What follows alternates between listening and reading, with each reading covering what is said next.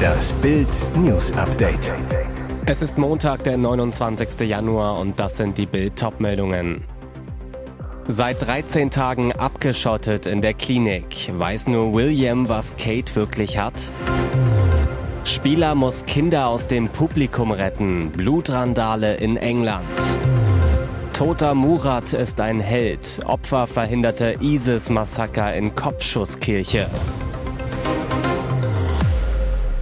Seit 13 Tagen liegt Prinzessin Kate nach ihrer mysteriösen Bauch-OP im exklusiven Privatkrankenhaus London Klinik.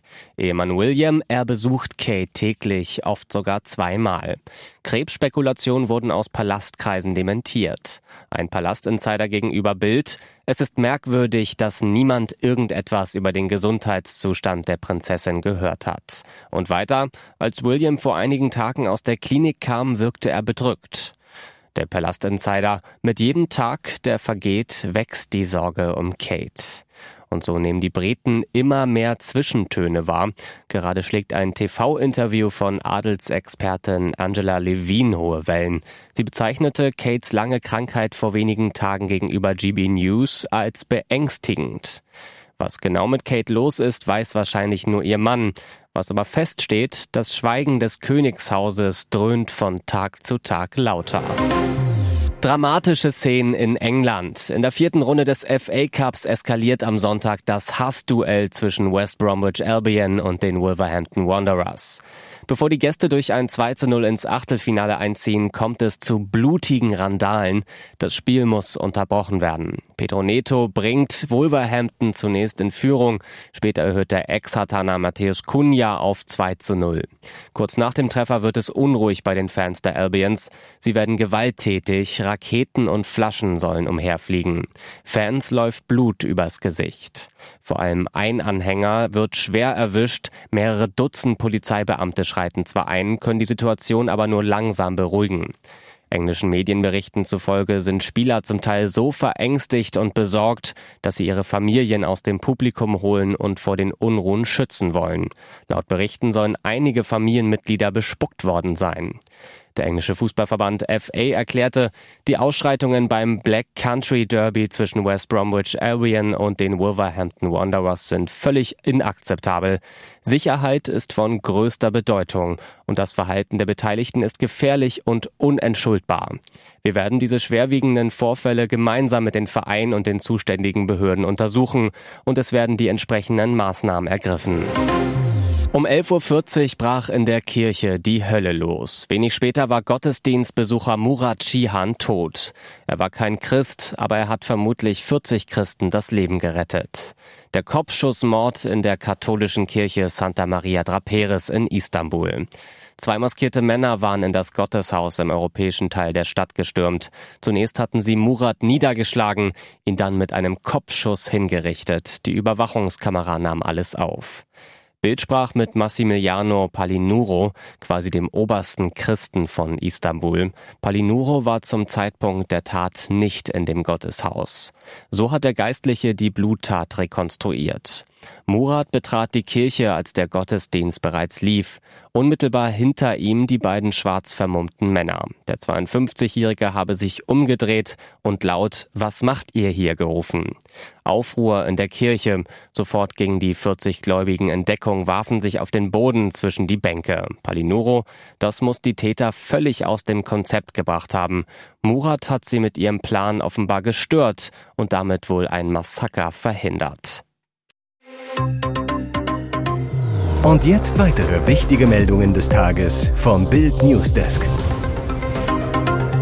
Interne Geheimpläne aufgetaucht. AfD bereitet erste Machtübernahme im Osten vor.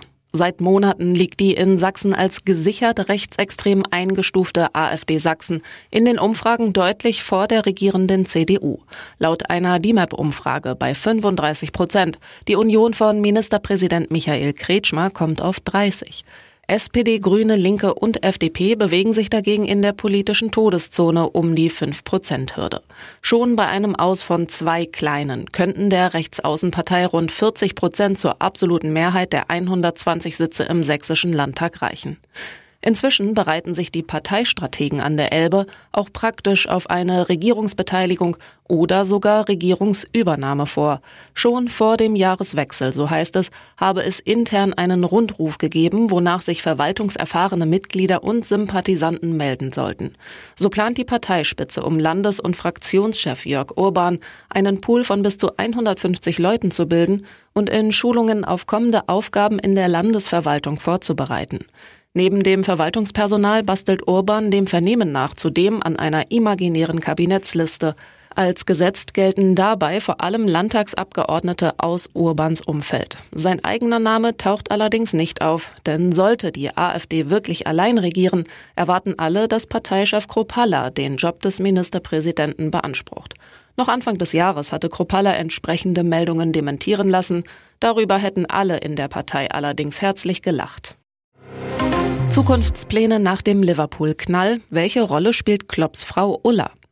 Wer glücklich verheiratet ist, fällt keine einsamen Lebensentscheidungen. Welche Rolle spielt Ulla Klopp beim angekündigten Liverpool-Abschied von Jürgen Klopp? Beide sind seit 2005 verheiratet. Er sagte Journalisten, ich habe es ihr erklärt, so wie ich es jetzt euch erkläre, vielleicht mit mehr privaten Details, aber ansonsten war es sehr ähnlich. Dass ihm die Energie ausgehe, seinen Vertrag bis 2026 in England zu erfüllen. Klopp, Natürlich will Ulla, dass es mir gut geht. Sie weiß, dass ich solche Dinge nicht auf die leichte Schulter nehme. Sie freut sich für mich, dass ich mit der Entscheidung zufrieden bin. Ulla ist wohl auch zufrieden. Bild weiß, die Kinderbuchautorin reist gerne, wünscht sich auch Zeit mit der Familie. Ihr Sohn Dennis aus einer früheren Beziehung lebt zwischen Mainz und Wiesbaden, hat Ulla und Jürgen vor zwei Jahren zu Großeltern gemacht. Nur einige Kilometer entfernt in Wiesbaden bauen die Klops gerade ihr neues Deutschland-Domizil. Und in der Nähe von Promi-Städtchen Andras auf Mallorca haben die Klops ihren neuen Sonnenrückzugsort. Eine Finca auf einem 5000 Quadratmeter großen, nicht einsehbaren Grundstück. Wer die Klops kennt, der weiß, wenn er nach einer Pause wieder für einen neuen Job brennt, zum Beispiel für die Nationalmannschaft, wird Ulla ihn unterstützen. Immobilienbeben in China. Evergrande wird aufgelöst. Gewaltiger Wirtschaftsknall in China. Der mit mehr als 276 Milliarden Euro verschuldete chinesische Baukonzern Evergrande Group wird zwangsaufgelöst. Seit zwei Jahren warteten Gläubiger aus dem Ausland auf ihr Geld von dem Immobilienriesen in Hongkong. Sie klagten vor Gericht um die Auflösung, um wenigstens durch den Verkauf der Sachwerte einen Teil ihres Geldes zu retten. Nun hat eine Richterin in Hongkong das Todesurteil für Evergrande verfügt. Der Konzern wird abgewickelt, womöglich ein folgenschweres Urteil. Denn der an der Hongkonger Börse gelistete Konzern ist der zweitgrößte Immobilienentwickler in China.